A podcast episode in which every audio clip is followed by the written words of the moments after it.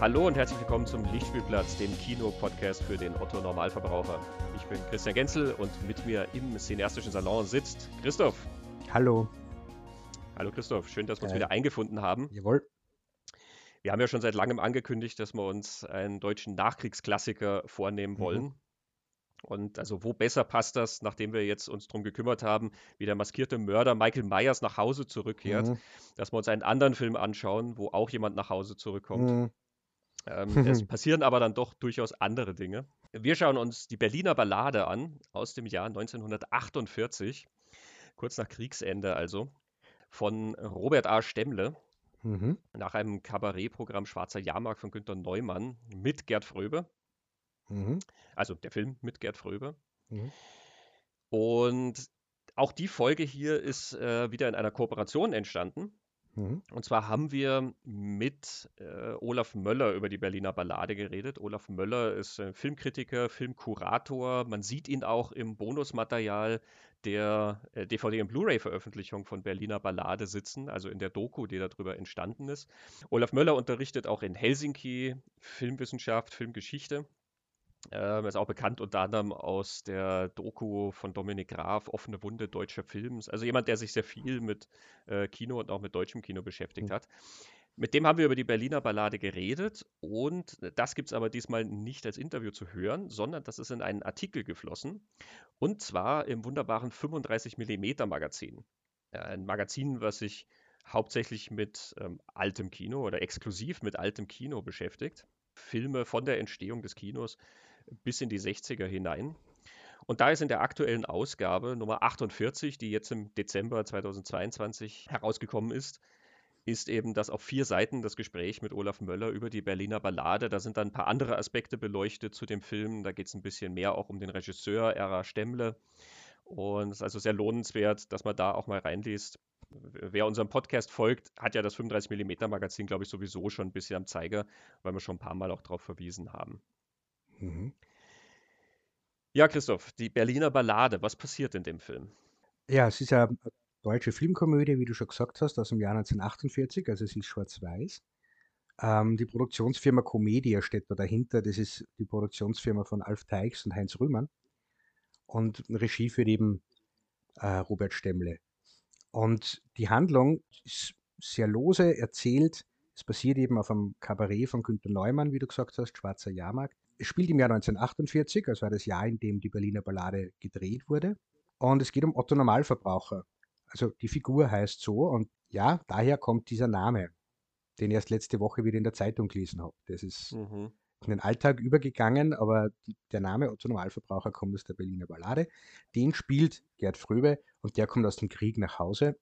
er ist zuerst in, in Süddeutschland und geht dann nach Berlin heim. Es wird ihm dann schon gesagt, da in Berlin, da will man doch nicht hin, da werden Leute auf der offenen Straße ausgeraubt und dann kommt eine sehr putzige Szene, wo alle in der Unterwäsche im Restaurant sitzen beim Abendessen, weil sie ausgeraubt worden sind. Aber ähm, Otto Normalverbraucher geht trotzdem nach Hause nach Berlin und muss sich dann so durchschlagen. Und der Film folgt ihm in so Episoden und Vignetten äh, durch seinen Alltag. Man beobachtet ihn, wie er seine Wohnung und sein altes Haus aufsucht. Da wohnt aber jetzt schon wieder wer und eine Frontseite, also eine Wandseite fehlt. Er hat nur mehr drei Wände. Ähm, Otto Normalverbraucher sucht Arbeit und verliert Arbeit und bekommt wieder Arbeit. Otto Normalverbraucher hat Hunger. Wir sehen ihn, wie er seine Möbelstücke versetzt, um sie Essen zu kaufen.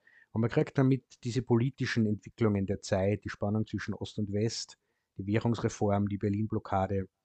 Und wir erleben Otto Normalverbraucher, wie er einsam ist, wie er sich nach einer Partnerin sehnt. Und das klingt jetzt alles ein bisschen traurig und es klingt alles ein bisschen schwer. Ähm, und es ist ja 1948 Berlin und man sieht ja vor dem zerstörten Berlin sehr viel, weil Berlin ist ja sehr umkämpft gewesen im Krieg. Aber es ist tatsächlich ein sehr leichtfüßiger, witziger Film. Es ist eine Kabarett, Satire, Komödie, das aber durchaus auch seine ernsten und durchaus auch seine absurden Momente hat. Pendelt sehr, sehr leichtfüßig und ich finde sehr gekonnt zwischen verschiedenen Tonlagen und Gefühlslagen. Genau. Mhm. Ja, da werden wir ein bisschen natürlich drüber reden, dann über einzelne Sequenzen und über diesen, Mhm.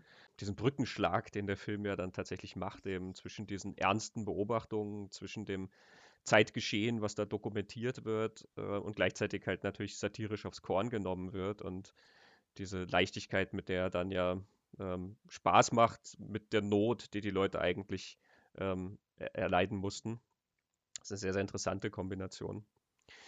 Äh, bevor wir auf den Film gehen, reden wir vielleicht ein bisschen über das Ausgangsmaterial. Ich habe ja schon gesagt, es basiert auf einem mhm. Kabarett, mhm. Schwarzer Jahrmarkt. Günter Neumann ist der Autor gewesen mhm. dieses Kabarettprogramms, was, ähm, was glaube ich, Ende 47 zuerst aufgeführt wurde und dann vor allen Dingen 1948 und dann eben schnell mhm. als ähm, Basis für diesen Film fungiert hat. Genau. Vielleicht ein bisschen was zu Günter Neumann. Also ich würde ich würd sagen, dass dieser Film ja zwei kreative Väter hat. Das eine ist eben Günter Neumann, das ist sein mhm. Kabarettprogramm, sein Drehbuch und das andere ist der Regisseur Robert Stemmle. Günter Neumann ist äh, eben Kabarettist und Musiker und er ist 1913 geboren in Berlin. Also er ist Berliner von Geburt an und er lernt als Kind Klavier spielen, hat Klavierunterricht und als Jugendlicher kommt er dann in Kontakt mit dem Kabarett. Er wird halt auch in einer Zeit groß, in der Berlin so eine kulturelle Blüte erlebt und das Berlin der 20er Jahre ist ja eh schon so eine verklärte Zeit und so fast mystisch aufgeladene Zeit. Aber was tatsächlich so war, ist, dass es eine kulturelle Vielfalt gegeben hat in Berlin und da ist sehr viel entstanden. Musikalisch, Theater, aber eben für Neumann interessantes Kabarett. Und das haben sie sehr viele Kabarets gegründet, sehr viele kleine Bühnen. Da hat es eben politisches Kabarett gegeben, eben in kleineren Häusern. Es hat also große Kabarett-Revues gegeben mit viel Musik und was dann eher so leichtere Unterhaltung war. Und Neumann bewirbt sie mit 16 um den Posten eines Pianisten im Kabarett Katakombe und kriegt den zu seiner Überraschung auch und ist dann Pianist im Kabarett Katakombe. Ähm, und er taucht dann völlig in diese Kabarettwelt ab. Er hat das vorher schon ein bisschen so im Geheimen gemacht, als Jugendlicher, dass er sich da immer hingestohlen hat. Er komponiert Lieder, er beginnt dann auch Szenen zu schreiben, ähm, ganze Revuen zu schreiben. Er ist dann nicht nur im Katakombe engagiert, sondern auch in anderen größeren Häusern. Dementsprechend fällt er auch durchs Abitur hm. äh, und kann deshalb nicht auf der Musikhochschule studieren, aber er kriegt weiter privat Musikunterricht und kann das weitermachen. Und lernt dann eigentlich von der Pike auf das Handwerk dieses Musikers, Künstlers, Kabarettisten in diesen ganzen Häusern, auf diesen ganzen Bühnen. Mit ja, so 18, 19 wird er dann musikalischer Leiter vom Kabarett Katakombe, also in jungen Jahren schon sehr viel Verantwortung. Und er lernt vor allem in dieser Zeit ganz viele Menschen kennen, was dann halt für nach dem Krieg dann wieder relevant wird. Da, da sind Leute dabei wie Erich Kästner, wie Kurt Tucholsky, ähm, das, das Who is Who der Theater- und Kabarettszene. Er lernt da Tatjana Seis kennen, seine spätere Ehefrau, und er lernt Robert Stemmle kennen, den er dann nach dem Krieg wieder trifft. 1933, als, als Neumann dann 20 ist, übernehmen ja die Nazis die Macht. Neumann arbeitet weiter im Kabarett, er bleibt in Deutschland, äh, aber es wird natürlich immer enger, er kommt da immer mehr mit dem Gesetz oder mit den Nazis in Konflikt, ähm, wird dann einmal kurzzeitig verhaftet. Aber er arbeitet weiter im Kabarett, bis das alles zugesperrt wird und mehr geht und er muss dann auch zur, zur Wehrmacht. Über die Zeit im Krieg habe ich nicht recht viel gefunden. Es gibt ein Buch, äh, über Günter Neumann, unser Kabarett, das heißt Der Insulaner verliert die Ruhe nicht, von Regina Styriko. Äh, der Insulaner, das bezieht sich auf ein Programm, ähm, das Neumann dann nach der Schwarze Jahrmarkt geschrieben hat, das einfach die Insulaner heißt und damit sind die Westberliner gemeint, die ja dann wie eine Insel umgeben von den zuerst mhm. der sowjetischen Besatzungsmacht und, und, und Militärmacht und später dann von der DDR einfach wie eine Insel da in West-Berlin gesessen sind, genau. Und das war sein berühmtestes Programm, deshalb gibt es da dieses Buch drüber. Und Regina Styriko stützt sie in, in, ihrer Beschreibung, was hat Neumann im Krieg gemacht, auch sehr stark auf Eigenaussagen. Und da gibt es so Aussagen wie, er hat viele Latrinen gesäubert und viele Teller gewaschen und für die äh, Unterhaltung der Soldaten gesorgt, so irgendwie. Recht viel mehr weiß man da nicht. 1945 stellt er sich dann den Alliierten, kommt in Kriegsgefangenschaft, in ein Lager, macht dort auch gleich wieder Kabarett im Lager. Und das habe ich schon von mehreren Kabarettisten und Schauspielern gehört, dass die ganz egal, wo die hinkommen sind im Krieg, ob sie auf der Flucht waren oder interniert wo, die haben sofort eine Bühne gebaut und mit Kollegen dort Kunst gemacht. Und Neumann macht es offenbar auch. Günter Neumann kommt dann 1946 zurück nach Deutschland, zuerst nach Süddeutschland, trifft dort einige Kollegen, die er von früher noch kennt und gemeinsam beschließen sie 1946 wieder nach Berlin zu gehen. Und Berlin ist zu dem Zeitpunkt nach dem Krieg schon wieder sehr aufkeimende, brodelnde Kulturstadt. weil die Alliierten, vor allem die Sowjets, schon im Frühjahr 1945 begonnen haben, Kultur wieder zu forcieren, Theater, Konzerte, dass das alles wieder geben soll und es auch ganz viele Privatinitiativen gegeben hat, wieder Kultur auf die Bühne zu bringen. Und in dieses Berlin kommt Neumann jetzt zurück.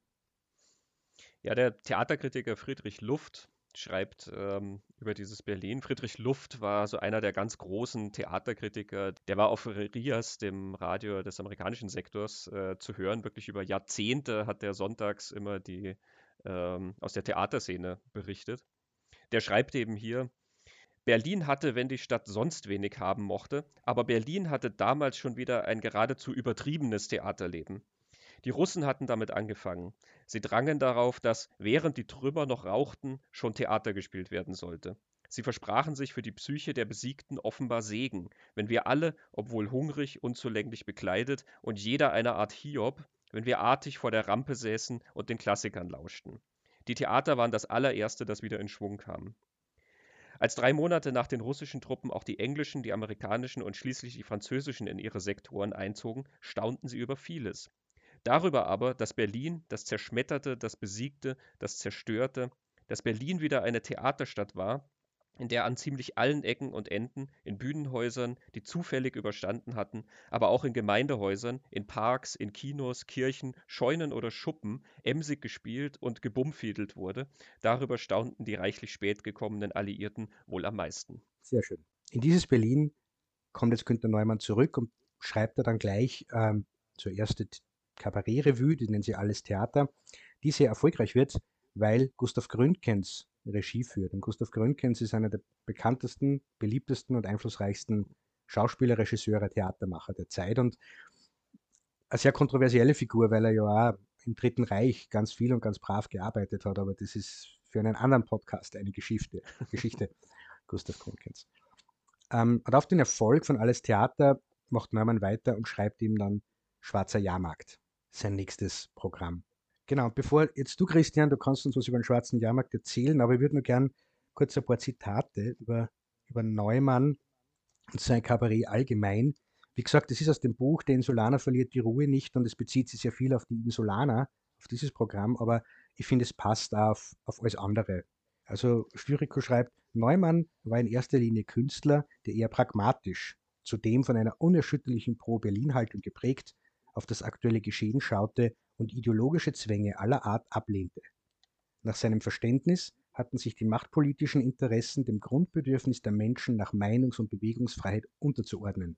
Von Berlin aus betrachtet lag es demzufolge in der Natur der Sache, dass Günter Neumann ein erklärter Gegner des totalitären Regimes sowjetischer Prägung zwischen Elbe und Pazifik war, die zunächst die eigentliche Zielscheibe seines Spottes bildete. Und dann schreibt sie weiter, eben über die Insulaner, der Erfolg erklärt sich, dass unverblümt alle Themen angesprochen wurden, die den Berlinern auf der Seele brannten. Die Palette reichte von scheinbaren Belanglosigkeiten aus dem Berliner Alltag bis hin zu den großen Konflikten der Weltpolitik. Ein weiteres Geheimnis ihrer Popularität lag in ihrer verblüffenden Aktualität. Selbst die Ereignisse der letzten Stunde wurden noch unmittelbar vor der Sendung ins Programm aufgenommen. Ähm, also die Insulaner waren eine, eine Radiosendung, das ist da gemeint. Die Berliner lachten mit den Insulanern über ihre eigene Ohnmacht, über Geschehnisse, die sie zwar ärgerten, manchmal auch empörten, zeitweise gar beunruhigten, die sie aber nicht zu ändern vermochten. Sie waren gleichermaßen Zuschauer und Betroffene. Über ihr Schicksal entschieden letztlich die Großmächte. Eine besondere Rolle kommt in diesem Zusammenhang dem spezifischen Berliner Humor zu. Das ungezügelte Mundwerk der Berliner kennzeichnet auch den Ton der Insulaner, Ihre Späße waren im höchsten Maße respektlos und gleichwohl voll Vertrauen auf das Durchhaltevermögen der leidgeprüften Berliner, gepaart mit einer gehörigen Portion Galgenhumor. Die infernale Heiterkeit, unter Anführungszeichen, die Theodor Fontane dem Berliner Ton ähm, Ende des 19. Jahrhunderts zugeschrieben hatte, kommt hier nochmal stark zum Ausdruck. Genau. Die infernale Heiterkeit, sagt mhm. Theodor Fontane. Ja, das äh, klingt tatsächlich sowohl nach dem Schwarzen Jahrmarkt als auch nach der Berliner Ballade. Ne? Genau. Ähm, ja, das, der Schwarze Jahrmarkt, ähm, man kann das Stück nachlesen, es ist Mitte der 70er dann äh, in Buchform publiziert worden, man kriegt das antiquarisch. Schwarzer Jahrmarkt, eine Revue der Stunde Null. Ähm, also, was wir da jetzt an Handlung von Berliner Ballade wiedergegeben haben, das ist im Stück nicht zu finden. Ähm, die Berliner Ballade ist wirklich eine sehr, sehr lose Adaption. Du hast also diesen Otto Normalverbraucher schon mal gleich gar nicht. Ähm, du hast eine Figur, die häufig heißt. Ähm, Neumann hat immer solche sehr klingenden und bezeichnenden Namen. Ne? Aber dieser häufig ist sehr reaktionär. Ähm, der, der, tritt dann auf und sagt, na, man kann ja über das Dritte Reich sagen, was man will, aber das Arbeitslager, das war ähm, so. Ähm, also diese Figur gibt es nicht und diese lose Handlung sozusagen gibt es auch nicht. Es sind wirklich einzelne Vignetten ähm, mit so ein paar wiederkehrenden Figuren, die halt sozusagen charakteristische Figuren ihrer Zeit darstellen äh, und aufs Korn nehmen ähm, und die dann in so einem hm, Humor- und Musikprogramm sozusagen dadurch ähm, geführt werden. Man gibt, hin und wieder findet man so eine Stelle, die dann auch im Film gelandet ist ähm, oder wo, wo, man an den Film dann erinnert wird oder umgekehrt, aber es ist wirklich ähm, ansonsten ähm, sehr unabhängig davon ich habe hier mal was rausgesucht, dass man sich ein bisschen vorstellen kann, wie das ähm, ausgesehen hat und was da passiert ist. Ähm, ich lese jetzt natürlich nicht die kompletten Szenen, aber streife die, dass man mal den Tonfall kriegt und mhm. ähm, das vielleicht ein bisschen vor Auge hat. Also es gibt dann eine Sequenz, die nennt sich das Karussell. Da war dann wirklich so ein Karussell auf der Bühne, wo die, die da so dran gedreht wurde und die einzelnen Charaktere ähm, sprangen da halt immer auf und haben sich dann so äh, postiert. Und dazu gab es dann immer ein Refrain, also das war dann wirklich so musikalisch, dass es dann immer hieße, Karussell, Karussell, es geht vorwärts, aber nur im Kreise, Karussell, Karussell, weiter kommen wir nicht auf diese Weise. und dann kommen halt die Figuren und dann kommt also zum Beispiel der Maler, der sagt, ich bin wieder da, der Kunstmaler der neuen Generation. Ein gelber chrommer Kreis auf grünem Grund heißt Illusion. Die Galerien sind wohlgesinnt, denn Urteilen ist schwer. Wer meine Kunst nicht herrlich findet, der ist reaktionär. Dann kommt wieder der Refrain, ne? Karussell, Karussell. So kommen die also durch. Als nächstes kommt der Dichter. Ich bin wieder da, der Dichter mit der Deprimieridee. Ich dichte so symbolisch, dass selbst ich's noch kaum verstehe. Meine Dramen sind so dicke und ich schreibe sie gleich ins Reine. Unsere Welt, die geht in Stücke, aber leider nicht in meine. ähm, ein Politiker kommt nach dem nächsten Refrain. Ich bin wieder da, ich bin wieder da, der Mann der Politik. Ich wärme die gleichen Phrasen auf wie nach dem Ersten Krieg. Uns fehlt zum Aufbau manches, weil Deutschland viel verlor, vor allen Dingen Selbstkritik und zweitens den Humor. Besonders böse ist dann der Offizier, der auftaucht. Ich bin wieder da, ich bin wieder da, der beleidigte Offizier. Der Krieg wäre zu gewinnen gewesen, es lag nicht an mir. Der Dolchstoß traf von hinten ein, wer widerspricht, der lügt. Von verlieren kann keine Rede sein, bloß die anderen haben gesiegt. Ja, großartig. Ja, und das mit dem Militär, das passt ja eh, oder? Zur Berliner Ballade. Die mag er nicht. Genau, da, da, da, merkt man also die Verwandtschaft total, auch wenn diese Szene genauso ja. wie die ganzen anderen so nicht drin vorkommt in der mhm. Berliner mhm. Ballade. Mhm. Ähm, ich habe noch eine andere Passage rausgesucht. Kasperle-Theater. Und die ist halt dann wirklich wie so ein Kasperle äh, aufgezogen, also mit so einer kleinen Bude und dann kommt das Kasperle und eine andere Figur, der Dottore, und die reden miteinander und hauen sich dann halt auch so auf die Mütze, wie man das vom Kasperle-Theater kennt. Ähm, und um, um, diese Dynamik jetzt vielleicht zu machen, wie gesagt, auch da red, lese ich nicht das Ganze, mhm. ähm, aber mache ich das jetzt mal so mit hoher und tiefer Stimme. Ähm, mhm.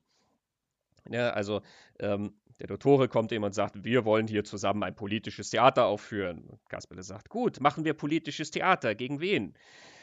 Gegen wen? Aus, Sapperment, das ist schwierig. Da sind wir in einer sauberen Padutsch. Dann muss man doch gegen irgendeine Partei loslegen. Wenn die eine Partei was abkriegt, muss auch die andere was abkriegen. Dann sind die doch alle beide böse. Nein, da weiß ich was Besseres. Ziehen wir doch lieber gegen die Nazis los, da kann uns nichts passieren. Nein. Oder gegen Wilhelm II. Nein. Oder gegen Friederikus? Nein. Oder gegen den großen Kurfürsten? Nein. Ja, weiter möchte ich nicht zurückgehen, sonst ist das Theater nicht mehr aktuell. es geht dann ein bisschen weiter eben über die Parteien und Innenpolitik und so. Dann fragt Kasperle, ja, mein lieber Gummi-Elastiko, wozu sind denn die Parteien da? Um die Volksmeinung da an die Regierung zu tragen. Haha, reingefallen, wir haben ja gar keine Regierung. In diesem Falle an die Alliierten. Ah, die, aha. Und die erfüllen dann unsere Wünsche? Das brauchen sie nicht. dann brauchen wir auch keine Alliierten. Doch, von denen müssen wir die Demokratie erst lernen. Mhm. Ach, papalapap, jetzt Schluss mit dem Drumrumgerede, jetzt machen wir politisches Kabarett, so wie ich mir denke. Ich bin jetzt SED-Mann und du bist SPD-Mann. Jetzt nimm dich aber in Acht, Bürschchen. Und dann hauen sie sich gegenseitig auf, auf den Kopf eben, wie man das kennt vom Kasperle, und, und sagen dann, na warte, Kohlenversorgung, Stromversorgung, Demontage, Reparation, CIA, GBU, Korruption, Korruption, Korruption. Ha, ich habe mit der Korruption angefangen. Nein, ich habe mit der Korruption angefangen. Oh weh, jetzt habe ich meine Argumente verloren. Geht dann auch noch ein bisschen weiter, die Sequenz. Ähm, aber ich glaube, das, das wird den Tonfall ähm, mhm. greifbar machen, wie mhm. das fungiert. Ne? Also mit wie viel Biss und, und Spott ähm, mhm. und Wortwitz da äh, äh, agiert wird und diese politische Lage aufs Korn genommen wird. Und ähm, auch da, es gibt kein Kasperle-Theater in der Berliner Ballade und trotzdem mhm. sind diese Wortgefechte und diese, ja, dieser Witz zwischen Resignation und äh, Spott, den hört man dann auch an allen Ecken und Enden raus, denke ich. Ne? Mhm. Ja, ich würde es nur gern kurz einen Ausflug in die, in die weitere Vergangenheit machen, 100 Jahre vor dem Schwarzen Jahrmarkt, denn Günter Neumann steht mit dieser Art zu erzählen und Humor zu schreiben in einer Tradition und das beschreibt auch das Buch von, von Regina Styriko und die erwähnt einen Herrn namens Adolf Glasbrenner, der im 19. Jahrhundert um 1830 herum so satirisch, humoristisch, kabarettistische Bücher und äh, Mag Magazine herausgegeben hat. Und da wird jetzt einiges bekannt vorkommen, denn sie, sie sagt, der Herr Glasbrenner, was ich sehr schön finde, der Herr Glasbrenner hat ein Magazin herausgegeben, das Brennglas heißt. Sehr gut. Sehr gut. Glasbrenner lieferte mit seinen humoristischen Szenen ein anderes, eigentümliches Sittengemälde der Stadt Berlin. Das Berlin der niederen Stände, die sich allmählich gegen die Obrigkeit aufzulehnen begannen. Seine Schriften erfreuten sich in weiten Kreisen der Bevölkerung außergewöhnlicher Beliebtheit. Die preußische Polizei hat aber auch eingegriffen dann, weil die waren nicht so happy. Und Glasbrenner verstand es wie kein anderer vor ihm, das Material des Berlinerischen in all seinen Facetten zu nutzen so ließ er den Kleinbürger anders reden als den Arbeiter. Jedem Vertreter einer bestimmten Bevölkerungsschicht schrieb er eine andere für ihn typische Sprache auf den Leib. Die Techniken, die Glasbrenner anwandte, werden wir bei Günter Neumann wiederfinden. Das ist jetzt ein bisschen das, was du jetzt eh mhm. erzählt hast mit diesen soziologischen Typen, die eine eigene Sprache haben. Und das findet man in der Berliner Ballade wieder. Also Neumann steht da in einer in einer Tradition, das habe ich ganz spannend gefunden, dass das 100 Jahre vorher auch schon als Idee da war und auch da die Obrigkeit aufgeregt hat. Ja, die ist da ja gerne mal etwas empfindlich, ne, was sowas angeht. Genau. Und da war der Blickwinkel, finde ich ganz spannend, die niederen Stände, wo sie schreibt, dass das ja im 19. Jahrhundert auch ungewöhnlich war. Mhm. Und Neumann macht es ja auch. Also seine Figur heißt Otto Normalverbraucher. Und das ist der, der einfache Mann. Und wenn wir dann zum Ende von der Berliner Ballade kommen, macht er das dort ja nochmal zum Thema. Was will denn der, der einfache Mann, der da aus dem Krieg heimkommt und, und einfach leben will? Das ist ja sein, sein Blick auf die Gesellschaft durch, durch diese Brille. Genau. Im äh, Bonusmaterial vom Film, in dieser Doku, die da begleitet, wird ja auch darauf hingewiesen, dass Normalverbraucher damals ja auch wirklich diese Person bezeichnete, die halt mhm. sozusagen die, die normale Menge an Lebensmitteln verbrauchte, mhm. äh, eben, weil man ja damals das zugewiesen bekam mit äh, Lebensmittelmarken. Es war halt jemand, der nicht wie ein Schwerstarbeiter zum Beispiel mehr kriegen äh, mhm. würde oder so. Ähm, also es ist wirklich einfach der Durchschnittsdeutsche sozusagen, den er mhm. da aufzählt. Ne? Und wie gesagt, er nimmt sehr gerne auch diese Namen her, mit denen er dann diese Figuren ähm, ja schon so zeichnet, dass du eine Vorstellung eben halt einfach davon hast, wie sie heißen, ne? ähm, mhm. was das für Menschen sind. Genau. Und eben die, das ist das Buch Der Insulaner verliert die Ruhe nicht von Regina Styriko, die auch im Bonusmaterial sitzt und interviewt wird übrigens. Mhm. Genau, Filmjuwelen, die DVD und genau. Blu-ray sehr ja. zu empfehlen, nachdem der Film unendlich lange gar nicht verfügbar war. Also ja. Ähm, im Fernsehen konnte man den schon sehen. Ich hatte damals in den 90ern das Glück, dass ich ihn mal aufgezeichnet habe, ich glaube auf Dreisat. Ähm, habe lange, lange, lange Jahre diese VHS-Kopie ähm, mhm. herumgetragen mhm. und das war halt der einzige Weg, den Film ähm, hier bei uns zu sehen. Ähm, jetzt gibt es zum Glück endlich äh, seit einiger Zeit eben diese schöne Edition, auch gut restauriert. Mhm. Ähm, ich werde nochmal Friedrich Luft zu Wort kommen lassen, mhm. der ähm, eben in dem Vorwort zum Schwarzen Jahrmarkt dann äh, auch schreibt, wie, äh, wie man auf diesen Schwarzen Jahrmarkt eben reagiert hat, als der aufgeführt wurde. Dies war in jedem Ton, war in jeder Nummer, war mit jedem angeschlagenen Thema aktuell und wahrhaftig. Es wich der Zeit und der Stunde nicht aus. Neumann traf an diesem denkwürdigen Abend so sicher und so oft ins Schwarze. Ihm gelang, einen unabdingbaren Pazifismus auszudrücken. Das tat uns damals sehr wohl. Das war in unser aller Sinne. In seiner kleinen Revue damals hat Neumann schon sehr deutlich und sicher den Ideologen, den humorlosen Propheten neuer Einseitigkeit deutlich auf die Finger geschlagen.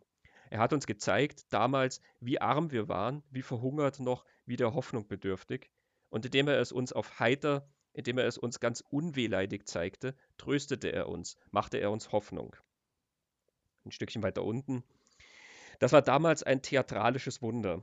Und ein Mann, der genau so sicher, leicht und treffend in Noten wie in Wortschrift sich äußern konnte, hatte das vermocht. Wir labten uns an den zierlichen oder griffigen Anzüglichkeiten dieser Szenen. Wir kriegten, wenn wir sie aufgrund der Kälte im Theater nicht schon hatten, eine Gänsehaut, wie man sie selig fühlt, sobald mit Musik und Vers immer nur in Kerben gehauen wird, die man selbst für richtig und für kerbenswert halten will. Hier sprach's einer aus, was wir alle meinten oder litten. Und er tat es heiterster Laune. Er verstand es, unser Einverständnis ganz sicher zu treffen, und er verstand es, uns einverständlich von manchem Druck und Albdruck zu befreien. Das finde ich jetzt eine sehr, sehr lebhafte Beschreibung, mhm. ne? also was, mhm. was, fast kathartisches eben. Mhm. Und ich glaube, das trifft dann auch das, was auch der Film natürlich probiert, eben dieser Brückenschlag zwischen das ist was, was wir sehen, was uns was angeht. Ähm, und das ist eigentlich was sehr Ernstes, aber der Tonfall, in dem das passiert, erlaubt uns irgendwie dahinter zu kommen, das zu überwinden. Ne? Er sagt ja, es tröstete uns irgendwie auf eine gewisse Weise. Mhm. Ja, Stemmle, den wir jetzt schon ja erwähnt haben, wollen wir vielleicht jetzt nicht so tief in seine Biografie eingehen, aber dass man ein bisschen auch ihn am Zeiger hat. Du hattest ja schon gesagt, die Berliner Ballade, der Film hat diese zwei Väter, Neumann und Stemmle. Ähm, Stemmle ist ein sehr vielseitiger Mann des deutschen Kinos und mhm. einer, der über viele Jahrzehnte ganz, ganz viele Projekte gemacht hat. Ähm, in dem erwähnten Artikel, das Gespräch mit Olaf Möller, das im 35mm Magazin, Ausgabe 48, zu finden ist, ähm, geht es ein bisschen detaillierter noch um Mhm. Stemmle und auch ein paar andere Projekte von ihm und äh, Dinge, die ihn besonders gemacht haben in seinen Inszenierungen, ähm, die Ideen, die er hatte, äh, so ein gewisser Realismusgedanke zum Beispiel, also dass er gerne so Wirklichkeitseffekte eingesetzt hat und davon sehr fasziniert war. Ähm, aber dass man ihn mal so ein bisschen am Zeiger hat, also ähm, es gibt ein paar Filme von ihm, die so zu seinen wirklich Bekannten gehören. Mhm. Ähm, als Drehbuchautor hat er ganz viele geschrieben, über 100 Filme. Ähm, als Regisseur hat er auch eine ganze Reihe inszeniert und da meistens dann auch das Drehbuch geschrieben. Mhm. Bekannt ist er zum Beispiel als Drehbuchautor von Der Mann, der Sherlock Holmes war, Heinz Rühmann und Hans Albers, ähm, eine ganz wundervolle Komödie. Äh, das Drehbuch auch für Quacks, der Bruchpilot, das ist auch wieder Heinz Rühmann. Und Heinz Rühmann ähm, ist auch schon begegnet in seinem Regiedebüt, das war so ein Flegel, die erste Verfilmung mhm. von der Feuerzangenbowle von Spörle. Ähm, 1934 war das schon, Regie und Buch. Mhm. Ähm, er hat während des Krieges auch ein paar Propagandafilme gemacht, Mann für Mann, den er inszeniert hat, Jungens, den er inszeniert und auch geschrieben hat. Ähm, hat dann aber nach dem Krieg auch gleich weitermachen können. Die Berliner. Ballade mhm. äh, kommt ja dann eben sehr bald. Er hat dann später zum Beispiel Emil und die Detektive äh, von 1954 die Verfilmung äh, inszeniert. Er hat dann als Drehbuchautor auch noch ganz viel im deutschen Kino mitgemacht. Das Testament des Dr. Mabuse zum Beispiel. Ähm, ein paar Karl-May-Verfilmungen wie Old Shatterhand zum Beispiel von 64. und auch einige von den Edgar Wallace-Filmen. Ne? Ähm, die Gruft mit dem Rätselschloss ähm, oder Die seltsame Gräfin. Da gibt es eine ganze Reihe. Er hat auch Bücher geschrieben, es gibt Kriminalromane von ihm, ähm, er hat True Crime-Geschichten gesammelt.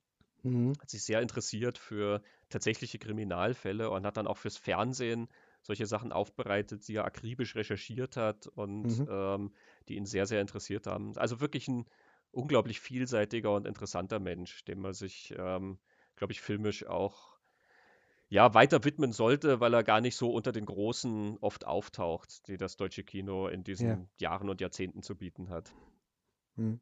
Ja, ich finde das auch faszinierend. Der hat ja eigentlich in in allem was zu seinen Lebzeiten wichtige deutsche Film- und Fernsehkultur war, seine Finger drin, die Karl-May-Verfilmungen, die Edgar Wallace-Verfilmungen. Äh, er hängt am Dr. Mabuse irgendwie dran, das ja Fritz Lang-Erbe ist. Und Erich Kästner hat er verfilmt und er hat Propagandafilme gemacht, die, die unter Vorbehalt nur laufen dürfen. Und er hat mhm. Heinz Rühmann und Hans Albers berühmte Filme gemacht. Ähm, das ist schon faszinierend eigentlich. Mein Eindruck war ja, es wird ein bisschen in dieser Doku auch gemacht, dass sie da mit Neumann und Erm haben sie ja zwei, zwei vom gleichen Schlag irgendwie getroffen, kommt mir vor, mhm. die, die so Vo Vollblutkünstler waren, aber auch wirklich das von der, wieder von der Pike auf gelernt haben, die dann das Handwerk gelernt haben, den Alltag gelernt haben und hat dann auch 1948 im Sommer und, und Spätsommer, wie die Dreharbeiten waren, da war die Blockade schon, da war die Luftbrücke, da hat es keinen Strom gegeben, also die Drehbedingungen wahrscheinlich schwierig, bringen die diesen Film auf den Boden. Also beide, mhm. weil sie eben gelernt haben, wie man das macht. Und Olaf Möller sagt das, glaube ich, in dieser Dokumentation. Eh. Man hat Stemmle war einer, dem man das zugetraut hat, dass er, dass er das machen kann, weil er sein Handwerk versteht. Und mhm. die Menge an, an Werken, die der da geschaffen hat, hast du gerade gesagt, das zeigt dir das auch, dass der einfach ein Künstler war einerseits, aber halt auch ein Handwerker, der das sehr schnell und effizient umsetzen hat können. Mhm. Und dann stilistisch eben dabei auch so eine, so eine Bandbreite hat, die ja sehr faszinierend ja. ist. Ne? Also so viele unterschiedliche Genres, äh, in denen er gearbeitet hat und dann auch ganz unterschiedliche stilistische Herangehensweisen. Wir werden ja jetzt hier bei der Berliner Ballade auch noch ein bisschen drüber reden, wie die besonders ist. Und natürlich sieht nicht jeder Film von Stemmler aus wie die Berliner Ballade, sondern er hat das in ganz, ganz unterschiedlichen äh, Stilen und ähm, mhm. Tonfällen dann auch erzählt, was er zu erzählen hatte. Spannender Mann, ja.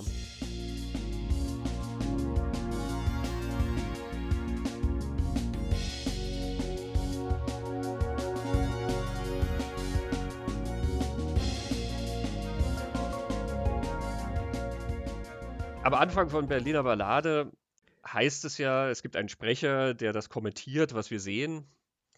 Ach je, werden Sie denken, schon wieder ein Heimkehrerfilm in den Jahren nach dem Krieg ähm, hat das deutsche Kino tatsächlich sehr deutlich behandelt, was in den Kriegsjahren so passiert ist. Das ist sehr interessant, weil das wirklich nur ein paar Jahre waren, äh, dieses deutsche Nachkriegskino in der Form, ähm, bis dann das passiert ist, was wir halt eigentlich im deutschen Nachkriegskino kennen oder ähm, das, was dann sozusagen im Bewusstsein auch groß geblieben ist und was den Erfolg hatte, nämlich die Heimatfilme, die dann ähm, mhm. ab den 50ern kamen. Aber in diesen paar Jahren nach dem Krieg gab es sehr viele Filme, sogenannte Trümmerfilme ja oft, ähm, die sehr viel mit dieser Realität zu tun hatten, die sehr originell, experimentell versucht haben, mit dieser Zeit umzugehen, mit Schuldfragen umzugehen, mit diesem Trauma auch umzugehen. Man nennt das dann eben oft Trümmerfilmen, weil man halt die zertrümmerten Städte gesehen hat. Mhm. Das zerbombte Berlin, was du in Berliner Ballade siehst. Ähm, aber natürlich auch äh, andere Städte. Also ähm, das ist nicht nur in Deutschland passiert oder von deutschen Filmemachern passiert. Man denke äh, ganz berühmt an Carol Reeds Der dritte Mann, äh, mhm. was im Wien der Nachkriegszeit spielt. Und äh, Wien sah ja auch nicht sehr viel besser aus. Die Amerikaner haben Anfang der 50er noch einen Film mit Gene Kelly gedreht, ähm, Des Teufels Erbe, The Devil Makes Three äh, von Andrew Martin, was dann in München und in Salzburg äh, tatsächlich spielt. Äh, ähm, sieht man dann, wie diese Städte ausgesehen haben. Und da gibt es eine ganze Reihe eben von äh, Filmen, am bekanntesten ähm, und gemeinhin als der erste deutsche Nachkriegsfilm angesehen. Das ist Die Mörder sind unter uns von Wolfgang Staute der 1946 rauskam. Auch hier sind tatsächlich die Russen, die, die das ähm, ermöglicht haben. Ähm, in dem Gespräch mit Olaf Möller, was wir jetzt schon erwähnt haben im 35mm Magazin, geht es auch ein bisschen noch um die Zeit und Olaf Möller führt da auch aus, dass zu der Zeit auch gerade die Russen das ähm, sehr schnell wieder angekurbelt haben und dass vor allen Dingen die Synchronstudios ähm, auch wieder liefen. Also Staute hatte dann tatsächlich auch schon Synchronregie geführt, wo er dann die Mörder sind unter uns gemacht hat. Und Stauter hatte vom äh, den britischen Besatzungsmächten eine Lizenz, dass er einen Film machen konnte, aber er fand halt auch keinen Geldgeber für diesen Stoff, den er da machen wollte. Ähm, die Amerikaner fanden sowieso, also ähm, der erste deutsche Nachkriegsfilm wird, wenn dann, von den Amerikanern gedreht. Ähm, und die Russen haben das dann angenommen und wollten aber, dass Staute diese Geschichte geändert hat. Denn die Mörder sind unter uns. Ähm, Geht es ja um einen Mann, der ja unter den Eindrücken des Krieges doch sehr leidet und dieses, diese Erinnerungen mit sich rumschleppt und ähm, damit umzugehen lernt. Und dann trifft er halt ähm, seinen ehemaligen Vorgesetzten, einen Offizier, der jetzt als ähm, Großindustrieller sehr erfolgreich ist und liebevoller Familienvater und ich weiß nicht was alles. Und an dem er sich dann rächen will für das, was er im Krieg getan hat. Und wir kriegen dann halt raus, dass der ähm, die Ermordung von ganz, ganz vielen Menschen befohlen hat mhm. damals. Und es endet dann eben nicht in diesem Racheakt, sondern es endet damit, dass der Mann der Justiz übergeben wird und dann vor ein Kriegsgericht gestellt wird, weil die russischen Besatzungsmächte befanden, dass so ein Aufruf zur Selbstjustiz ähm, vielleicht zu dieser Zeit problematisch wäre, sondern man muss ja zeigen, dass das genau der falsche Weg wäre, ähm, auch wenn sie verstehen, dass natürlich dieses Bedürfnis da ist. Hm. Ähm, sehr ernster Film, sehr dunkler Film und da, da gibt es natürlich eine ganze Reihe äh, von Filmen, ähm, die so an das Thema herangehen. Äh, Roberto Rossellini hat diesen Film gedreht, Deutschland im Jahre Null ähm, der auch eine sehr trübe Geschichte ist, aber wo man auch also ein unglaubliches Zeitdokument von diesem zerstörten Berlin sieht. Und man kriegt von diesem Film dann auch ein bisschen die Verwandtschaft von diesen Trümmerfilmen mit dem italienischen Neorealismus. Rossellini hat ja dann in Italien gedreht, Rom offene Stadt, ähm, ist dann sozusagen die logische Fortsetzung davon und auch andere neorealistische Filme, die dann zwar keine Trümmerfilme mehr sind, aber ähm, so ein Film wie Fahrraddiebe, wo du ja auch siehst, wie Menschen in Armut leben und versuchen irgendwie über die Runden zu kommen. Da ist schon eine, eine gewisse Verwandtschaft dann auch zu sehen. Helmut Keutner zum Beispiel hat einen Film gedreht in jenen Zeiten ähm, mit einem sehr originellen Erzählmuster, nämlich ähm, es wird ein Autowrack ausgeschlachtet im Jahre 1946 und die beiden, die das machen, versuchen über das Auto und die Gegenstände, die sie im Auto haben oder die Besonderheiten des Autos, die Geschichte dieses Autos nachzuvollziehen. Und ähm, sozusagen das Auto erzählt dann so verschiedene Vignetten und das geht von den Jahren 1933 bis 1945. Mhm quer durch verschiedene Schichten und ähm, ja, verschiedene Personen durch eben, was die da erlebt haben. Es ist ein Film, der sich halt dann vor allen Dingen auf Opfer konzentriert ähm, während dieser Zeit. Ah, ich glaube, Keutner ist ein spannender Mann. Ich glaube auch, dem müssen wir uns sicher auch irgendwann mal widmen. Ne? Ähm, ist natürlich einfach eine ganz andere Herangehensweise als das, was wir hier sehen. Liebe 47 ist auch so ein Trümmerfilm, der ist nach Wolfgang Borchertz draußen vor der Tür. Das haben ja auch Schriftsteller versucht, äh, damit umzugehen. Also das nannte man dann Trümmerliteratur. Interessant ist, dass es eben auch Versuche gegeben hat, wie die Berliner Ballade, dass man mit einem anderen Tonfall daran geht. Berliner Ballade ist nicht der einzige Film, der versucht hat, das ein bisschen humorvoller anzugehen und aufzuarbeiten. Ähm, bekannt ist zum Beispiel auch von Rudolf Jugert Film ohne Titel. Auch der sehr originell, das ist wirklich so eine Meta-Erzählung. Da siehst du einem Filmteam dabei zu, ähm, also Regisseur und Autor und der Schauspieler, die diskutieren darüber, welchen Film sie eigentlich machen wollen. Und es das heißt dann auch schon gleich am Anfang, da sagt einer, man kann heute keinen heiteren Film machen. Und die Replik drauf ist, der andere sagt, ja, man sollte aber. Die Leute brauchen Entspannung, die wollen ein bisschen vergnügt sein. Und so siehst du dann, wie die verschiedene Versionen dieser Geschichte, ähm, also dieser Kriegsjahre sozusagen erzählen wollen oder ne, du siehst das sozusagen vor deinem Auge entstehen und dann revidieren die die Geschichte wieder oder versuchen einen anderen Ansatz zu finden, ähm, irgendwo zwischen dramatisch und, und witzig und so kommentiert dann der Film das und ist gleichzeitig natürlich immer so eine Art Metafilm. Auch da wird das sehr humorvoll dann aufgegriffen, wenn nach einem Bombenangriff zum Beispiel der Blockwart herumgeht äh, und kontrolliert, ob es den Leuten gut geht und ähm, schaut dann bei unserer Hauptfigur rein und da, da, ist dann alles in Ordnung. Und er sagt dann, ja, bei Karl liegt der Balkon im Bett. Ja, das ist schade, mhm. gestern frisch bezogen. und über einen Hausgast, den sie haben, wird dann gesagt, ja, also sie hat immer einfach Ja gesagt. Sie hat sich das 1933 angewöhnt und fuhr damit am besten.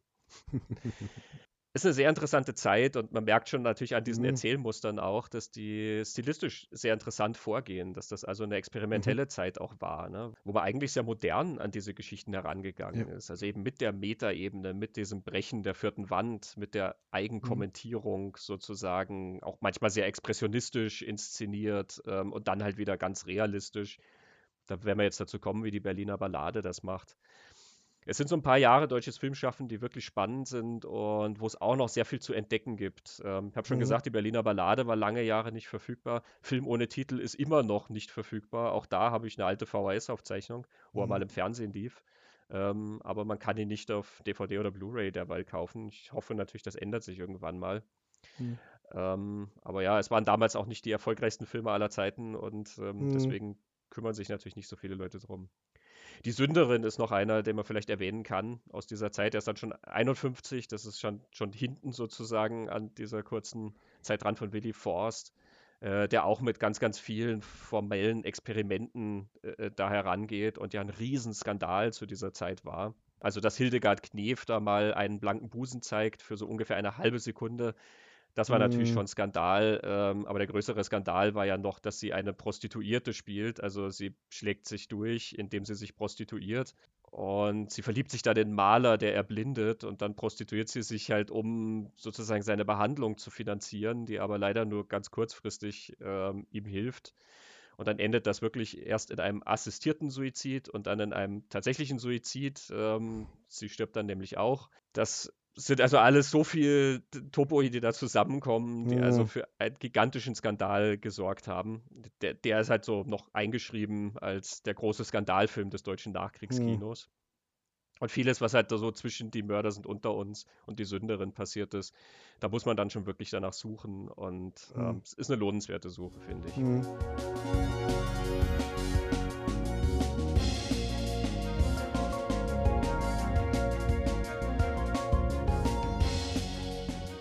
Ja, die Berliner Ballade. Ein bisschen genauer vielleicht, ein paar, ein paar Elemente genauer. Fangen wir vielleicht mal ganz am Anfang an. Die Berliner Ballade, wir reden jetzt die ganze Zeit davon, dass das ein Film ist, der im Jahr 1948 spielt und das stimmt ja. Aber die Berliner Ballade wird eigentlich aus der Zukunft erzählt. Also die hat ganz am Anfang gleich mal so ein Science-Fiction-Element.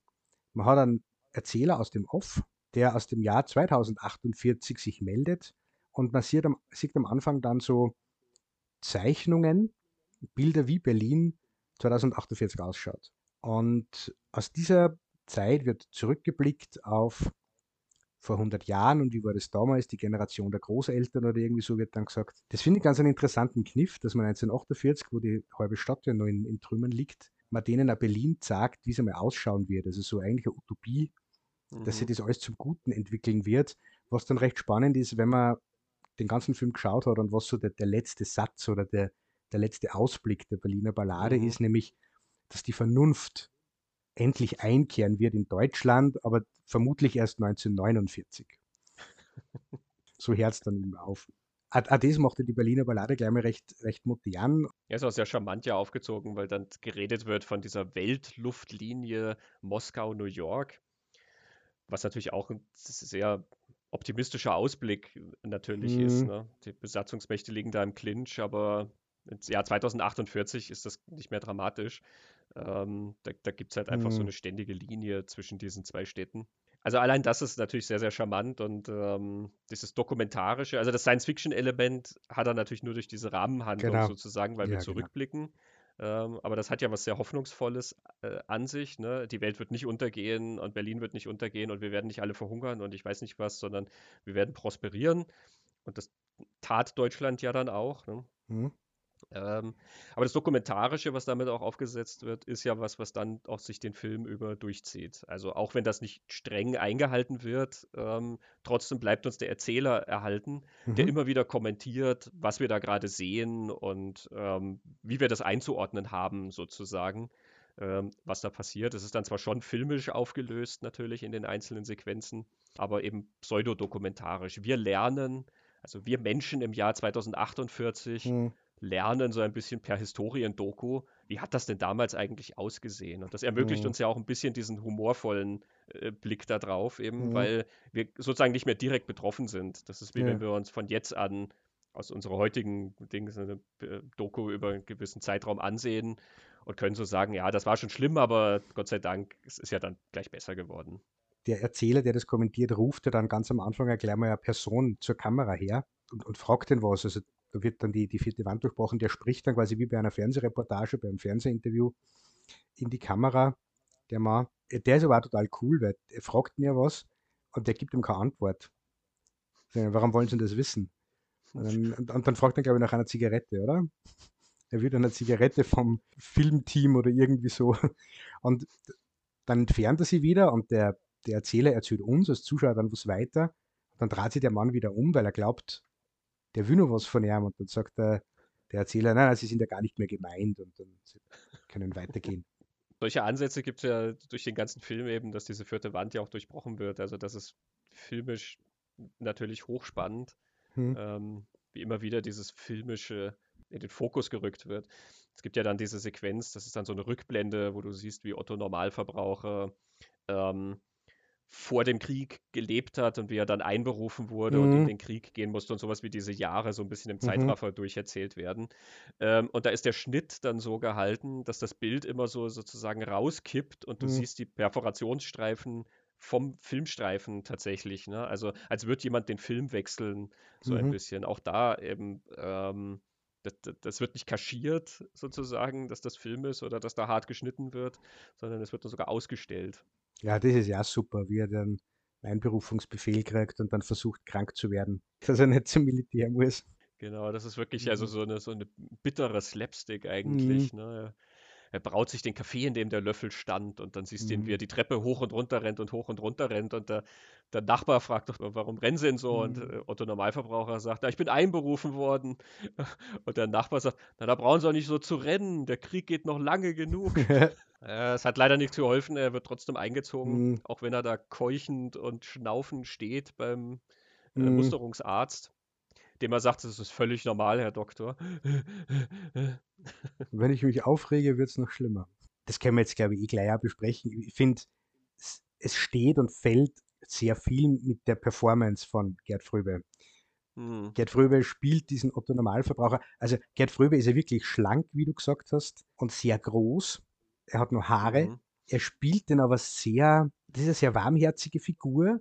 Er ist vielleicht ein bisschen naiv, aber das ist dann immer fast schon ein bisschen so, ein, so ein beleidigend, wenn man eine Figur als naiv bezeichnet. Aber wie so also ein lieber netter Hund, kommt einem manchmal vor, der wegen mhm. so mit mhm. großen Augen durch diese Welt geht und zum Beispiel gar nicht checkt, was da jetzt so los ist. Wobei, ich würde es anders sagen, er checkt sehr wohl, was los ist. Er versteht nur zum Teil die Aufregung nicht oder gerade wenn er mit diesen ganzen Militaristen, die dann ja auftauchen durch den ganzen Film zu tun hat, er steht ja. dann davor und, und versteht überhaupt nicht, was das jetzt soll oder die ganzen politischen Reden, die dann kommen, das findet er alles total befremdlich und, und absurd. Also wieso sollte man mit dem Blödsinn da jetzt beschäftigen? So wirkt mhm. er eher. Aber sehr gutherzig. Am schönsten ist es in der Szene, wo er mit diesem Alkoholschmuggler, mit dem Schieber, sie betrinkt. Mhm. Und, und, der Normalverbraucher hungert und, und sein Gewand passt ihm nimmer und er hat eigentlich nichts mehr, er hat seine ganze Einrichtung versetzt und der Schieber ist total dick und gut gekleidet und, und isst gut. Und im, im Rausch sagt ihm der Schieber, nein, es geht ihm so schlecht. Er ist moralisch so verkommen, weil er ist ein Schieber. Und Otto Normalverbraucher muss ihn dann trösten und sagt dann immer, dich doch, dass es dir so gut geht. Und der Schieber sagt, ach Otto, nein, wenn ich dich so ansehe, na, du hungerst und du hast nichts und das tut mir im Herzen weh, da geht es mir so schlecht, weil ich so verkommen bin. Und Otto Normalverbraucher kümmert sich dann total nett ja, um diesen Mann sehr freundschaftlich. Ja. Und der sagt doch, ich habe gerade Gulasch gegessen oder ich weiß nicht, was er gegessen ja, Gänseleber, hat. Und, und du hungerst. Ja, genau.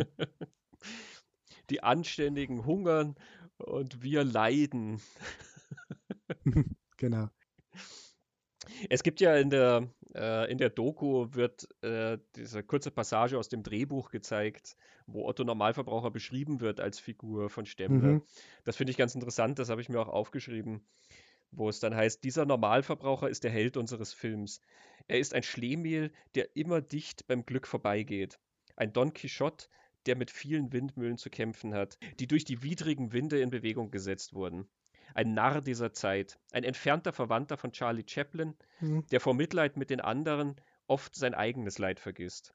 Er ist aber nicht ohne Humor, eine rührend komische, sympathische und keineswegs passive Natur. Mhm. Stimmt, das ist schon eine rührend. Er ist rührend und er ist sehr berührend. Und mit dem ja. packt er die an und führt die ja sehr gut durch diese ganze Geschichte und das hilft er sehr, dass man das so leichtfüßig und, und humoristisch auch aufnimmt als Zuschauer. Obwohl er mir mhm. tatsächlich die, die tragischsten Dinge widerfahren.